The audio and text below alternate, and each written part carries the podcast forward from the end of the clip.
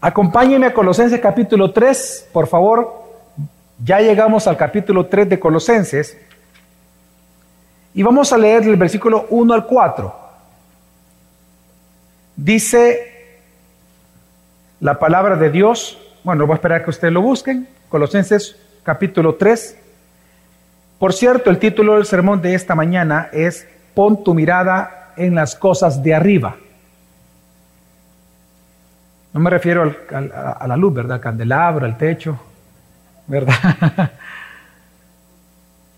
ya vamos a explicar a qué se refiere Pablo con eso. Colosenses capítulo 3. Pon tu mirada en las cosas de arriba. Vamos a leer el texto. Dice, si ustedes pues han resucitado con Cristo, busquen las cosas de arriba, donde está Cristo sentado a la diestra de Dios. Pongan la mira en las cosas de arriba, no en las de la tierra, porque ustedes han muerto y su vida está escondida con Cristo en Dios. Cuando Cristo, nuestra vida, sea manifestado, entonces ustedes también serán manifestados con Él en gloria. Hace unos días atrás, cuando comenzó esta invasión de Rusia a Ucrania, que también personalmente rechazamos y rechazo eso. Toda forma de violencia debe ser rechazada. Estábamos con mis hijos viendo unas imágenes y hablando con Gabriel, estaba también mi esposa y mis otros hijos. Cuando le estaba enseñando algunas imágenes eh, en Twitter que estaban pasando en vivo, yo les digo a ellos de que al escuchar ese sonido de, los cohetes y bazucas disparar y otras cosas que estaban en vivo sucediendo, que los mismos soldados lo estaban transmitiendo. Yo les digo a ellos, qué feo lo que estoy sintiendo, les digo. Porque me estoy recordando de parte de la guerra que hubo aquí en El Salvador interna, y específicamente les dije, me recuerdo de la ofensiva final. Yo les digo a mis, a mis hijos, yo me recordé de ese momento. Porque yo recuerdo que en aquella ocasión, cuando comenzó la ofensiva, mi mamá trabajaba cerca, llegó corriendo, y fue tan feo lo que escuchábamos que, yo, bueno, yo viví, vivíamos a unas cuadras del, cuartel San Carlos, en la Laico, y fue el principal eh, eh, cuartel atacado porque ahí estaba toda la reserva de armas de la Fuerza Armada salvadoreña. Entonces, el ataque fue tan feroz que mi mamá, eh, yo recuerdo, era una casa de dos plantas, en las gradas, para subir al, segundo piso, debajo de las gradas, en ese ángulo que se forma, mi papá hizo una bodega. Y yo recuerdo que en medio de todo, hierros y todo, mi mamá dijo, métanse aquí. Mi mamá logró bajar, yo estaba bien pequeño, ella logró bajar eh, un, eh, un, colchón y no solamente nos encerró, sino que puso el colchón como, como un escudo. Yo recuerdo que fueron días difíciles, no sé cuántos de ustedes vivieron cercano la ofensiva, cuántos se levantan la mano, por favor. Sí, ok. Fue un momento bien de angustia, tanto que yo recuerdo que en un momento dado cuando mi mamá salía de ahí, solo para ir a traer, a unos pasos estaba la cocina, a unos cinco pasos, todos nosotros gritando, mamá, mamá, no salga. O sea, fue un momento tenso, noches tensas, se fue la luz y el ruido de las armas, porque enfrente de nuestra casa, en el portón, se había puesto unos soldados que estaban disparando hacia, en dirección a la, a, la torre de Don Rúa, de la Iglesia Católica, porque ahí estaba un francotirador eh, en camioneta del FMLN. Fueron días difíciles, incluso cuando salimos en aquellos momentos de espacio durante el día, cuerpos muertos tirados en la calle. Entonces yo le decía a mis hijos, para mí escuchar esto me, afectó, les digo, o sea, me, me, trajo tantos recuerdos negativos, les digo que tenía años de no experimentar. Menciono esto porque aunque la guerra humana, la violencia humana es, es, es, es sádica, hermanos, hay una guerra mucho más letal que lo que estamos viendo en el mundo allá afuera, mucho más letal. Una guerra que es una guerra por tu alma, una guerra por tu mente, una guerra que se pelea con armas que el enemigo ocupa que tienen una apariencia inofensiva. De hecho, son armas que el enemigo ocupa que tienen apariencia de intelectualidad. Son armas que se venden como inofensivas, que se presentan como armas lógicas, pero que son sumamente letales a tu alma, al alma de tus hijos, al alma de tu esposo y de tu esposa. Y me refiero a las mentiras del mundo y las mentiras de Satanás, porque Él es el padre de la mentira. Lamentablemente cuando uno comienza a creer las mentiras que hay en el mundo, las distintas filosofías que buscan explicarte el origen del hombre, el origen de las cosas, cómo debe de llevarse un matrimonio, qué son las relaciones sexuales, qué es el hombre, qué es la mujer. Cuando tú comienzas a escuchar y creer como cristiano las mentiras del mundo, es cuando alguien entonces comienza a ver en su propia vida aquello que llamamos materialismo, sensualidad, religiosidad. Y si no mira tus propias luchas. Si tú estás luchando contra el materialismo, con ese amor a los bienes materiales o al dinero. Si tú estás luchando con adulterio o con fornicación. Si tú estás luchando con, con ira en tu vida o con una profunda soledad, necesariamente es porque tú estás creyendo ya una mentira. Porque la mentira tiene ese efecto. Y digo esto, hermanos, porque en el texto de esta mañana lo que Dios nos enseña, que en esta cruel guerra, en esta guerra por tu mente y por tu alma, entre verdad y mentira, tu refugio en esta alma, así como mi mamá nos metió en un refugio en nuestra propia casa, tu escondite en esta guerra es Cristo Jesús. Y por eso es que el apóstol Pablo, en este texto, el llamado que él hace es, ponga tu mirada en Él, pon tu mirada en Cristo, pongan su mirada en Jesús.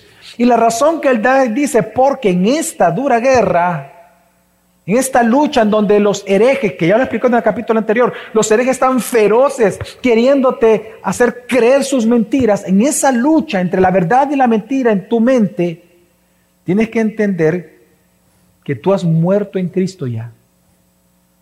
Y que tu vida está escondida con Él en Dios.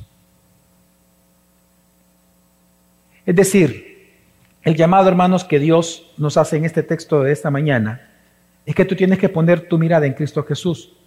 Y la razón es que tú has muerto y has resucitado en Cristo y por lo tanto tú estás escondido en Dios a través de Jesucristo.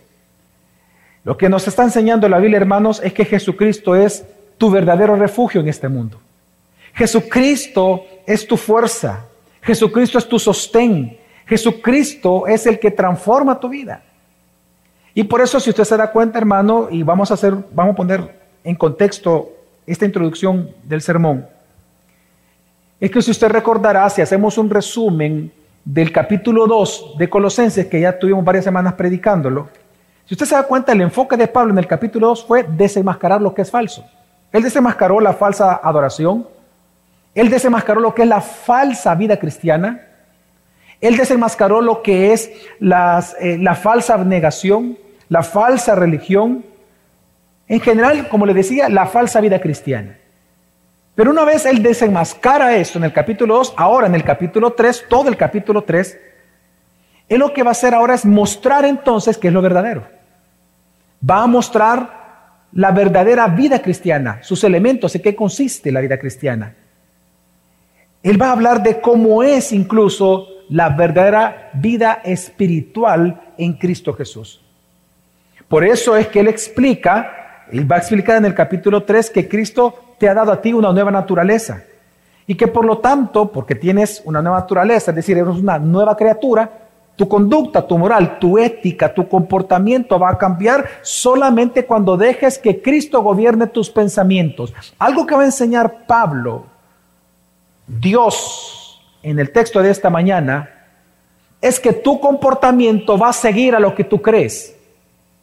Tu conducta va a seguir a tu razón. Lo que tú crees va a determinar tu conducta moral. Por lo tanto, pon tu mirada en Cristo. Pon tu mente en las cosas de arriba porque ahí está sentado Cristo. Porque tú has muerto y resucitado en Él. Es decir, porque tu vida es Cristo. Tú necesitas a Cristo cada día. Amén, hermanos. Así que lo que Él va a hacer, Él va a explicar que por cuanto tú perteneces a Cristo, tú tienes que permitir que su gobierno, porque Él está sentado en un trono, dice, que su gobierno te gobierne, que su gobierno te dirija. Así que del versículo 1 al 4, lo que estamos leyendo, hermanos, es un gran llamado en este texto. Es un llamado. Y el llamado es, vive con tu mente puesta en las cosas de arriba para no enredarte ya más en las cosas de este mundo. Y eso es básico. Algo básico en la vida cristiana es preguntarnos cómo, cómo salir de esto, cómo dejar esta área de pecado, cómo, cómo no enredarme más en el mundo. No quiero eso. Pues ese es el texto. Y Dios te lo está poniendo frente a tus ojos. Del versículo 1 al 4, lo que hace Dios es hacerte un llamado a que tú vivas con tu mente puesta en las cosas de arriba para que no te enredes más con los asuntos de este mundo. Así que, hermanos, en esta mañana, en el sermón de esta mañana, que lo, titulado Pon tu mirada en las cosas de arriba, tengo un objetivo claro y es hacerte un llamado. Y el llamado es lo que dice el texto bíblico. Pon tu mirada en las cosas de arriba. Es decir, esconde, refugia tu mente en Cristo y en su gracia sobre tu vida todos los días de tu vida. Mantén tu mente en Cristo y su gobierno sobre ti para que ya no te enredes con las cosas de este mundo. Así que en esta mañana, este texto, nosotros vemos tres cosas básicamente del llamamiento que Dios nos hace de poner nuestra mirada en Cristo. Vemos en qué consiste el llamado, vemos el motivo o la razón de este llamado y vemos la esperanza del llamado.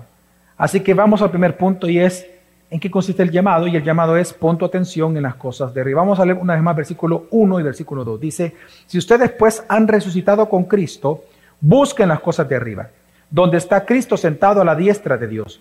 Pongan la mira en las cosas de arriba, no en las de la tierra. El apóstol Pablo comienza este texto, este capítulo, haciendo un llamado. Y el llamado es que en lugar de escuchar y creer lo que el mundo te predica, mejor, mejor pon toda tu atención, satura tus pensamientos en todo lo que tiene que ver Cristo, su gobierno y su obra de gracia sobre tu vida. En eso pensad.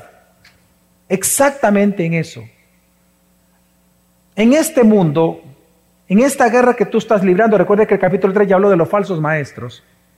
Él comienza hablando y dice, deja que el gobierno de Cristo, deja que la verdad de Cristo, deja que la persona de Cristo sature tus pensamientos, sature tu mente todo aquello que concierne al reino de Dios, que sature tu mente, porque así vencerán el pecado diario. Ese es el llamado de Pablo. Y es que es interesante cómo él comienza el versículo, en el versículo 1. Fíjense que una palabra que él ocupó mucho en el capítulo 2, el apóstol Pablo, fue o la idea o la doctrina de nuestra muerte con Cristo. Él habló varias veces y nos dice que ya hemos muerto en Cristo Jesús. Amén. Amén. Pero él como inicia el versículo 1. ¿Cuál doctrina nos está enseñando? Que hemos no solamente muerto en Cristo, sino que también hemos resucitado con Cristo. Y es que, ¿qué está afirmando el apóstol Pablo? Bueno, lo que está afirmando, hermanos, es que espiritualmente todos los cristianos, en virtud de nuestra unión con Cristo, nosotros hemos sido sepultados en Cristo y hemos resucitado con Cristo. Amén. Hay un texto que es bastante bondadoso para entender esto y es Romanos capítulo 6, versículos 2 al 4. El mismo apóstol Pablo, quien escribió Colosenses, también escribió Romanos 6, 2 al 4, dice, está en pantalla, nosotros que hemos muerto al pecado, ¿cómo viviremos aún en él? Una vez más, la misma pregunta de Colosenses, ¿cómo dejar de pecar diariamente? Versículo 3. ¿O no saben ustedes que todos los que hemos sido bautizados en Cristo Jesús, hemos sido bautizados en su muerte, Por tanto, hemos sido sepultados con Él por medio del bautismo para muerte. Ahora, ¿cuál es el fin de esto?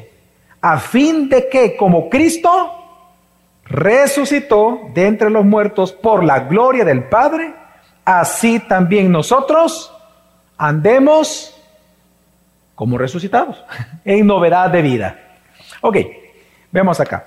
En este texto de Romanos, hermanos, aquí hay dos doctrinas importantes. La doctrina, que es la primera que vemos aquí muy fuertemente, es la doctrina de la sustitución. Es decir, Cristo murió por nosotros. Cristo nos sustituyó a nosotros en la cruz. Pero la segunda gran doctrina que encontramos aquí es la doctrina de la identificación del creyente con Cristo. Es decir, nosotros también morimos con Él. Cristo murió por nosotros. Amén en lugar nuestro, amén, como vicario, amén, como el cordero inmolado, amén. Pero la segunda doctrina que afirma el texto es que nosotros morimos con Cristo. Amén. Ahora, ¿cómo queda esto simbolizado? Él dice en el bautismo. Ahora, aquí hay una gran, gran aclaración. Por bautismo, aquí en este texto, hermano, no, se refiere al bautismo en agua. No, no, no nos vamos a confundir. No se refiere, cuando dice bautismo aquí, no se refiere a tu bautismo en agua, sino que lo que se refiere es a esa participación espiritual en la muerte y la resurrección de Jesucristo al tercer día. Es decir, si Cristo murió al pecado, lo que está enseñando la Escritura, nosotros también morimos con Él al pecado. Hubo una identificación a través de la fe, una identificación con Cristo. Si Cristo murió, yo morí con Él. Y si Cristo resucitó, ¿qué dice la Escritura? Yo resucité con Él. Nueva vida. A eso se llama la nueva vida que nosotros tenemos. Entonces, ¿qué, ¿qué significa entonces esto que está enseñando Romanos? Hermanos, que nosotros tenemos una nueva vida en Cristo. Que tenemos una nueva naturaleza. Una naturaleza que, por cierto, no solamente es eterna, sino que es una vida real, cuyos efectos podemos disfrutar hoy en día. Tú no tienes que esperar llegar al cielo, la eternidad, para tú disfrutar la vida que Dios te ha dado. No, tú puedes disfrutar los efectos de tu nueva vida aquí, hoy, en la tierra, hoy día domingo. Amén, hermanos. ¿Por qué? Porque ya no somos esclavos del pecado. Por tanto, hermanos, cuando el apóstol Pablo, ahora en Colosenses, explica la misma idea, solo que con otras palabras, lo que podemos ver en este texto es el llamado que Dios nos hace a luchar por experimentar la nueva vida que tenemos en Cristo Jesús. Tú tienes que luchar por esa nueva vida, por experimentarla. Ya la tienes. Hoy te toca disfrutarla.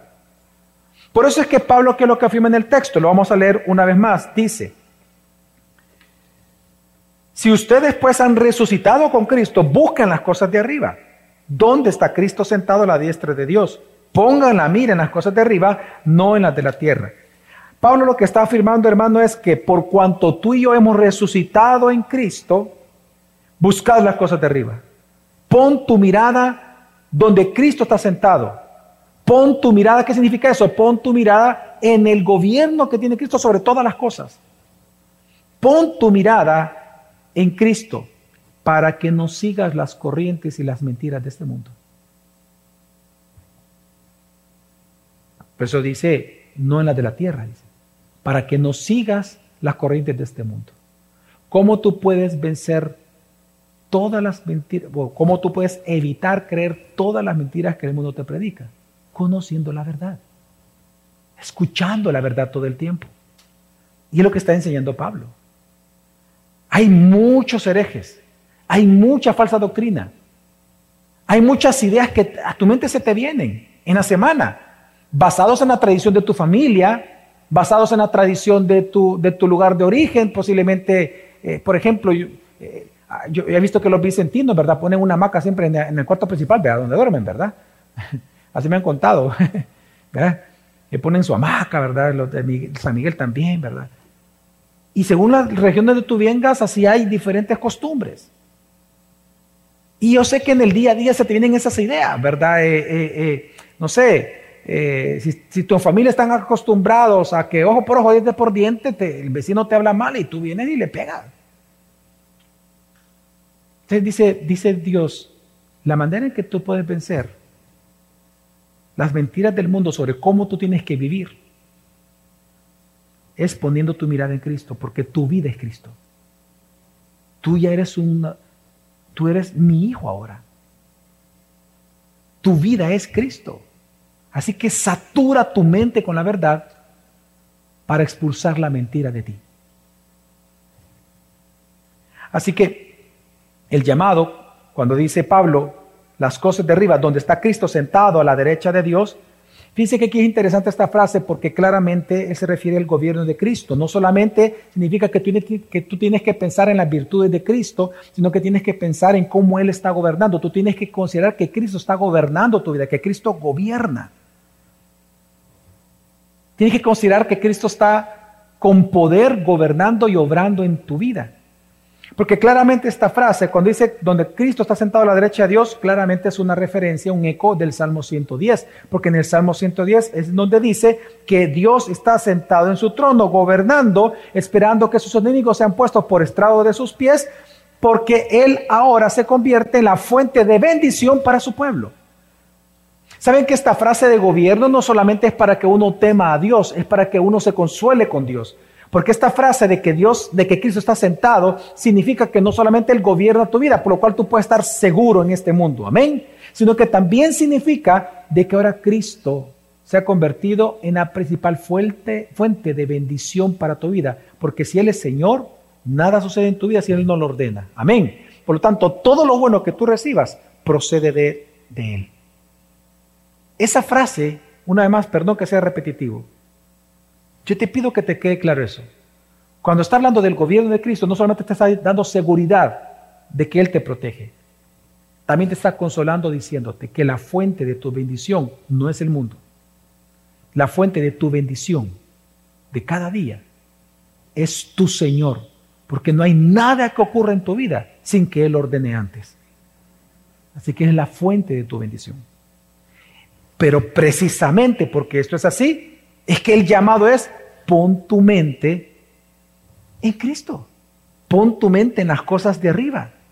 Eso significa satura tu mente con los planes, con los propósitos, con eh, los decretos de Cristo según su poder, para que así tú dejes de enredarte con las cosas de este mundo.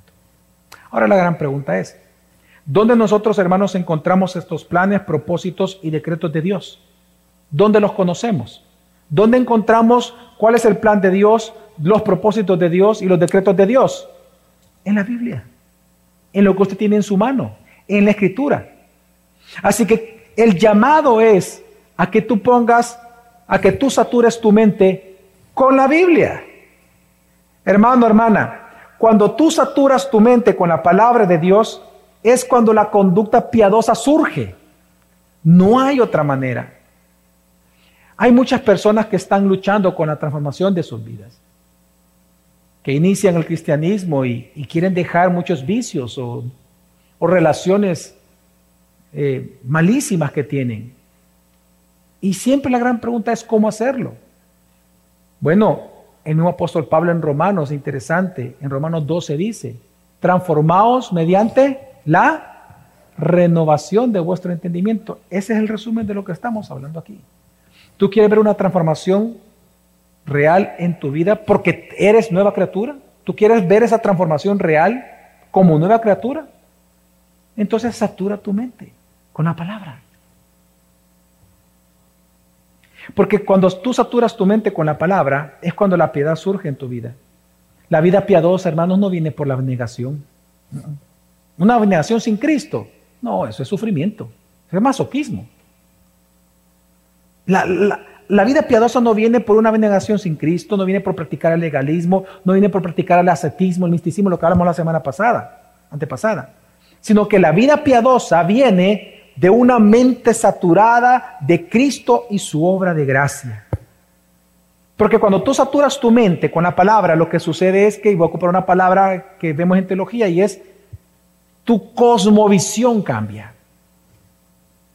La palabra cosmovisión significa una visión del cosmos o la manera en que tú ves la realidad de cualquier cosa. ¿En qué consiste el matrimonio? ¿En qué consiste la vida? ¿Qué es el trabajo? ¿Cuál es el propósito de la vida? ¿Cuál es el propósito de la familia? ¿El propósito del trabajo? Etcétera, etcétera. Todo eso es un tema de cosmovisión, de cómo tú ves la realidad. Cuando tú saturas tu mente con la palabra de Dios, tu cosmovisión cambia. Cambia de tal manera que se adecua a la cosmovisión de Dios. Tú comienzas a ver las cosas como Dios las ve, porque estás leyendo su palabra y estás creyendo su palabra. Por lo tanto, comienzas a ver todo como Dios lo ve. Cómo interpretar la guerra, cómo interpretar la, la delincuencia, cómo interpretar la escasez, cómo interpretar la pandemia. Bueno, si tú saturas tu mente con la Biblia, lo vas a interpretar como Dios lo ve. Amén, hermanos. ¿Me están dando a entender? Así que, ya de manera práctica, mira lo que Dios nos está enseñando. Si tu lucha es contra el materialismo, si tu lucha es contra el amor al dinero, tú eres un hombre o una mujer codicioso o codiciosa, el antídoto contra el materialismo es buscar las cosas de arriba. Es lo que estás enseñando, Pablo. La solución contra el materialismo, el antídoto es buscar las cosas de arriba, pues tendrás una perspectiva de Dios respecto a los bienes materiales, respecto al dinero. Asimismo, el antídoto contra la sensualidad es poner tu mente en las cosas de arriba, porque tendrás una perspectiva según Dios del cuerpo humano, de la identidad del hombre y la mujer.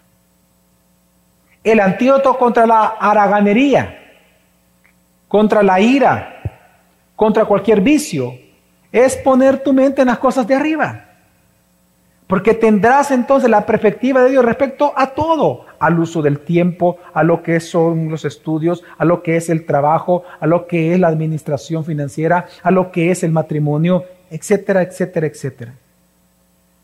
Así que hermanos, en resumen, para vencer cualquier mancha del mundo que tú tengas en ti todavía, debes de dejar de pensar en el mundo.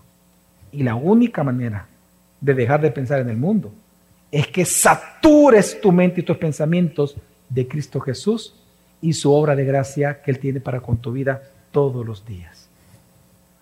Deja que Cristo gobierne tu mente. Y es que recuerda, hermano, como te dije al inicio de la introducción, tu voluntad siempre va a seguir a tu razón. Miren, por eso es que en el Antiguo Testamento hay un proverbio que dice, según piensas, así vivirás. Tal cual es el pensamiento en el corazón del hombre, así es él, dice. Es decir, lo que está diciendo es, esa porción de la Biblia es que según tú pienses, así tú vas a actuar. Jesús lo dijo de otra manera. Jesús enseñó lo mismo, pero de otra manera. Él dijo, donde está tu tesoro, ahí estará tu corazón. El corazón en, la parte, en el judaísmo es la parte central del ser humano. Él, lo que Jesús dice, oiga bien, fíjense la frase de Jesús. ¿Dónde está tu corazón? Dice. No. ¿Quién sigue a quién? ¿Tu tesoro sigue a tu corazón o es tu corazón, tu vida la que sigue tu tesoro, tus deseos? ¿Dónde está tu tesoro? ¿Qué dijo Jesús? Ahí sigue tu corazón.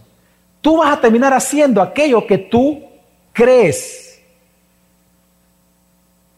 Aquello que tú crees, tu corazón lo va a seguir. Aquello que tú hagas tu tesoro en la vida, tu corazón lo va a seguir. ¿Tú quieres entonces vencer el pecado? El pecado diario, me refiero al ser pecado diario, que hay que vencer. Satura tu mente con Cristo. Que Él sea tu tesoro. Porque entonces toda tu vida, tu corazón, seguirá a Cristo. Amén. Es una batalla por la verdad aquí. En segundo lugar, pero también no solamente nos habla cuál es el llamado, sino que Pablo nos dice la razón de este llamado, la razón por la cual tenemos que poner nuestra mirada y nuestra atención en Cristo Jesús. Y la razón que él da es porque tú has muerto y tu vida está escondida con Cristo en Dios. Dice el versículo 3, porque ustedes han muerto y su vida está escondida con Cristo en Dios. La Biblia nos enseña, hermanos, que hay dos razones por las que saturar tu mente con Cristo y su gobierno sobre tu vida produce la vida piadosa. Fíjate qué interesante la pregunta que estamos haciendo. ¿Por qué el saturar tu mente con Cristo produce la vida piadosa? Aquí el versículo 3 te da dos razones por las cuales sucede eso siempre que un cristiano lo hace. La primera razón es porque tú has muerto al pecado. Y la segunda razón es porque tu vida está escondida con Cristo en Dios. ¿Qué significan ambas cosas? Veamos.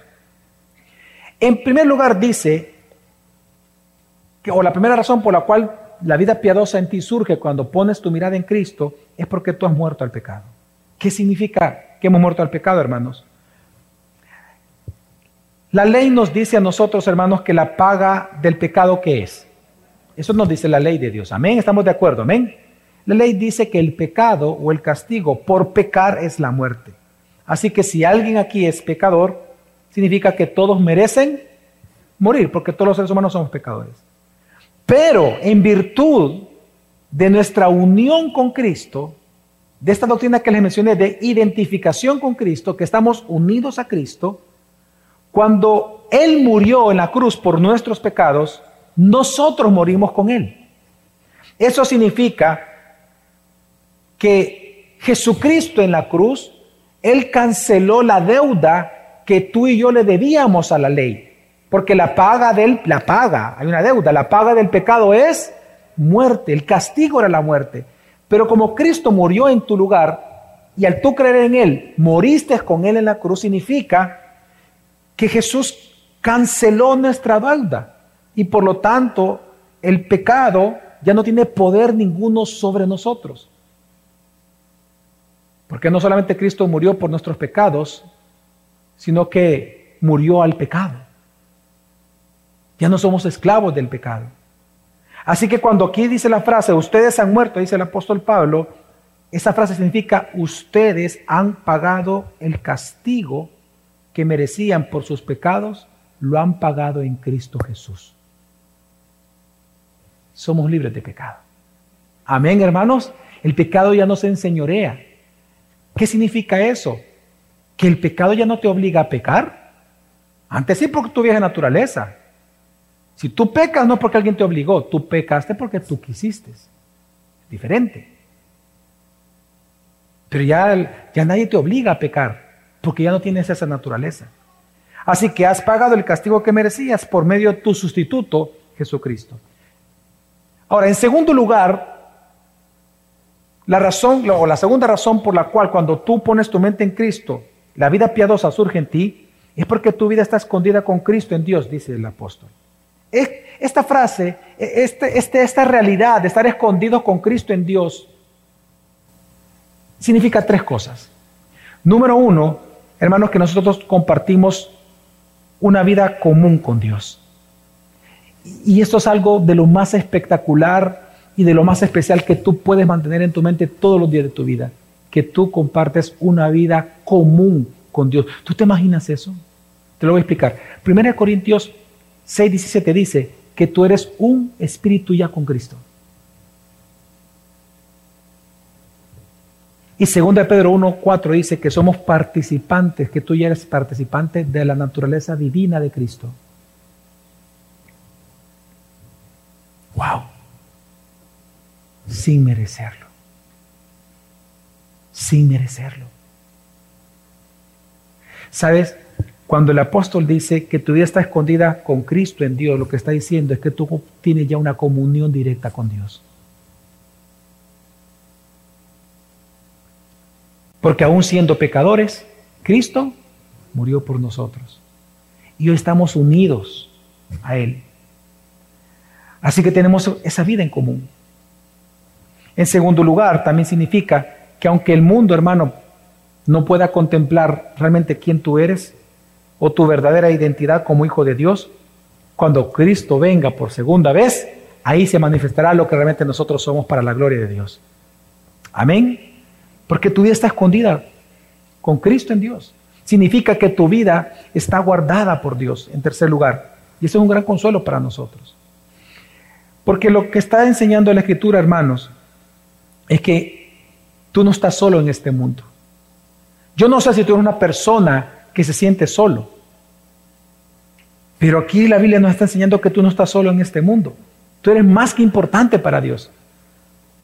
Incluso eres tan importante que en Isaías, ya profetizando por lo que va a hacer Cristo, en Isaías 49, 15, dice el profeta, ¿puede una mujer olvidar a su niño de pecho sin compadecerse del hijo de sus entrañas?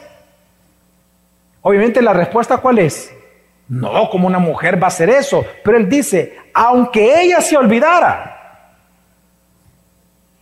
yo no te voy a olvidar a ti. Lo que Dios nos está enseñando, hermanos, es que aunque el mundo no te reconozca como hijo de Dios y te maltrate en eso, hermano, va a haber un día, cuando Jesús venga por segunda vez, que se manifestará lo que realmente somos. Y ese será un día de justicia, de juicio, pero también de alegría para nosotros. Amén. Y también en tercer lugar, esta frase que tu vida está escondida con Cristo en Dios significa que tu futuro está asegurado que nada ni nadie en este mundo te puede separar del amor de Dios que hay en Cristo Jesús. Porque tu vida está escondida con Cristo en Dios. Ahora, entonces, en resumen, ¿por qué tú y yo tenemos que poner nuestra mirada y nuestra mente en las cosas de arriba donde Cristo gobierna? O de donde Cristo gobierna.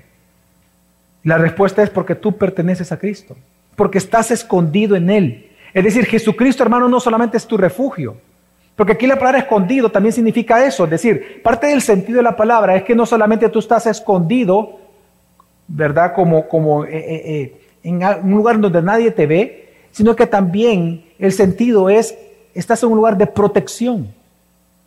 Como cuando mi mamá me metió a esta bodega, los tres y todos ahí dormimos por una noche entera.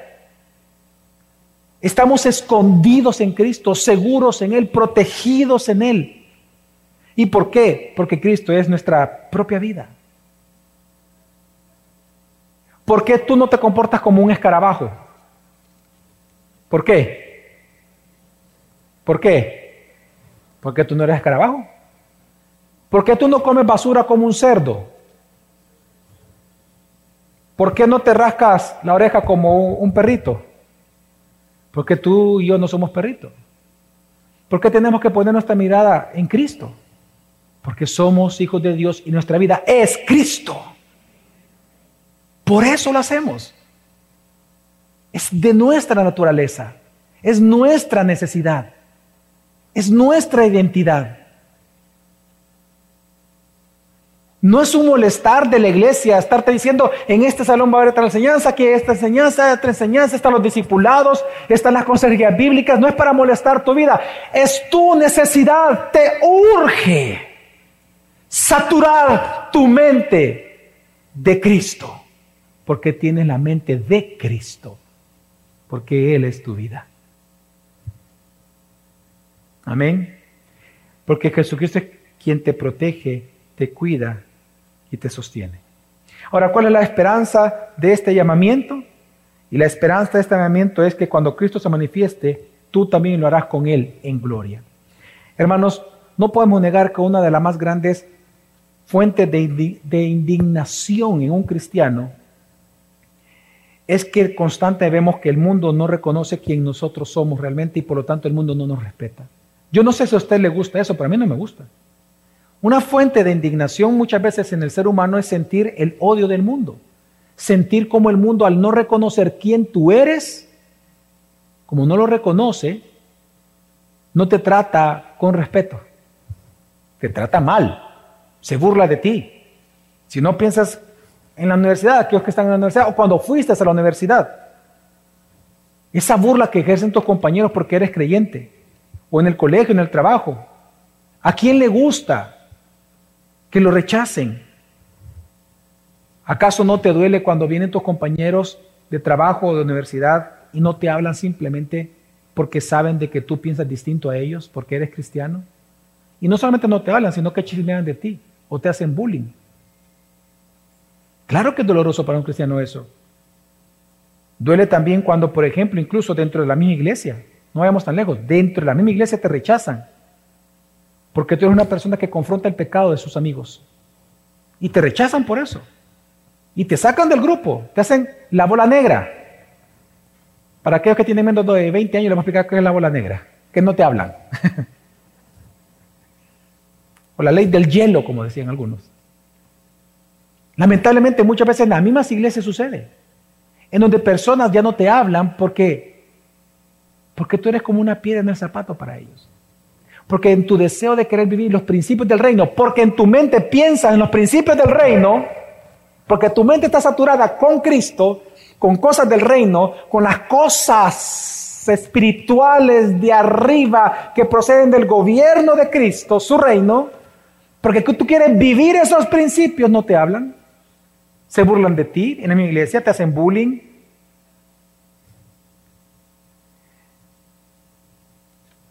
En esos momentos, tu tentación es grande. Tú que estás recibiendo eso, tu tentación es grande.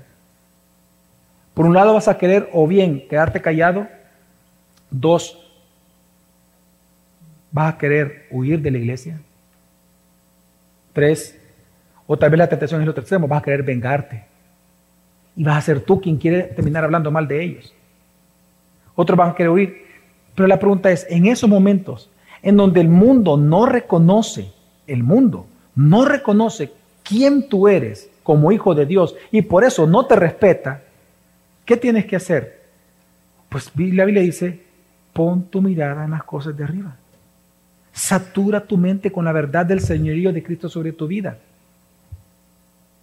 Porque aprenderás no solamente a ver esas situaciones como Dios las ve, sino que serás consolado con una esperanza. Por eso digo, esta es la esperanza del llamamiento. ¿Con cuál esperanza? Versículo 4. Cuando Cristo, nuestra vida, sea manifestado, entonces ustedes también serán manifestados con Él en gloria. Hermano y hermana que estás acá, no esperes a que el mundo te consuele. No esperes que el mundo te alabe. No puedes esperar que el mundo te exalte. Si, si el mundo persiguió a Cristo, el mundo te va a perseguir a ti. Así que lo mejor es consolarte con esta verdad, que un día será justicia y que todos verán lo que realmente tú eres en Cristo Jesús, que tú eres un hijo de Dios. Y Jesús enseñó el valor de esta esperanza con una parábola, la gran parábola de la cizaña que Jesús predicó. La vamos a recordar. En la parábola de la cizaña dice, es bien simple, el sembrador salió a sembrar sembró la semilla, dice la buena semilla en el terreno. Se durmió, al día siguiente resulta que apareció a la par de la, del trigo que apareció, la cizaña.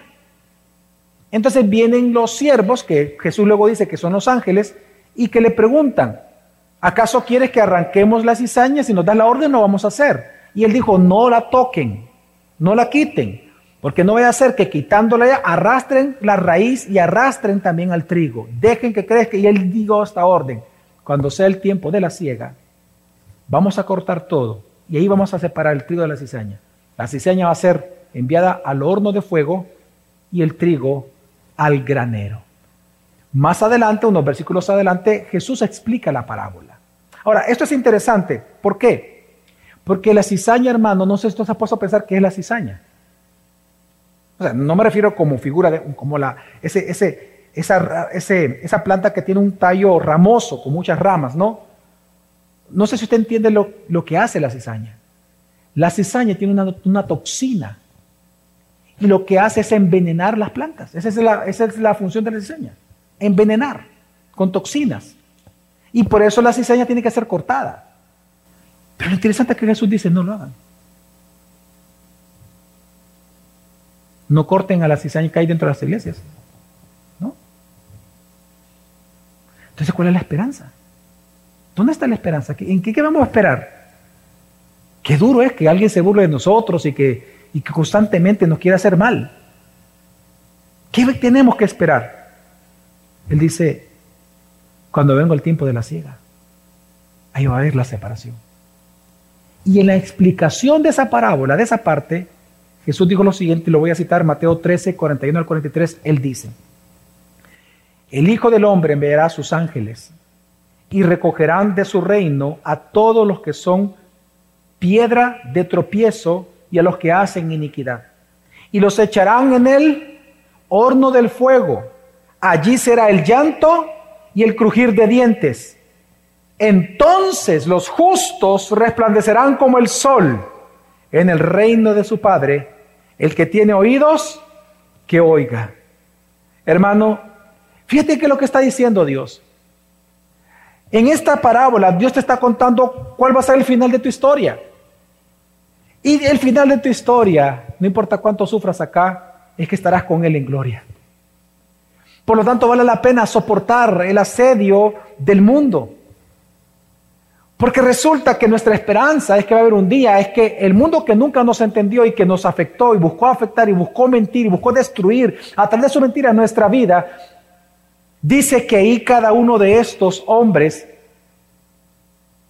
dice, ahí será el llanto y el crujir de dientes. Ellos no solamente estarán llorando del dolor en el, en el fuego eterno, en el lago de fuego, dice Apocalipsis sino que dice que crujirán los dientes, es decir, que este ese odio que tienen por ti tienes que entender, porque crujir los dientes es crujir de odio contra Dios. Ellos odian tanto a Dios y odiarán y manifestarán tanto su odio en el lago de fuego, que ahí te darás cuenta de algo, que todo el odio que el mundo te tiene a ti nunca fue contra ti únicamente, es contra el Cristo que es tu vida. Y Dios, crujir de dientes es odio. Es ese crujir cuando la gente está molesta. Es decir, que eternamente esta gente estará blasfemando en odio contra Dios, mientras que tú, dice, los justos, resplandecerán como el sol, porque estarán delante de la gloria de Dios todos los días de su vida. Dios te está contando tu final. Dios está contando cuál va a ser el final de tu historia. Y el final de tu historia termina con Cristo, porque Cristo es tu vida. Por esa razón, todos los días de tu vida en esta tierra, hazlo poniendo tu mirada en Cristo Jesús. Pon tu mirada en las cosas de arriba, porque es así como Cristo te protege, te consuela, te fortalece y te sostiene. Como dice la alabanza, Él me sostendrá. Vamos a orar.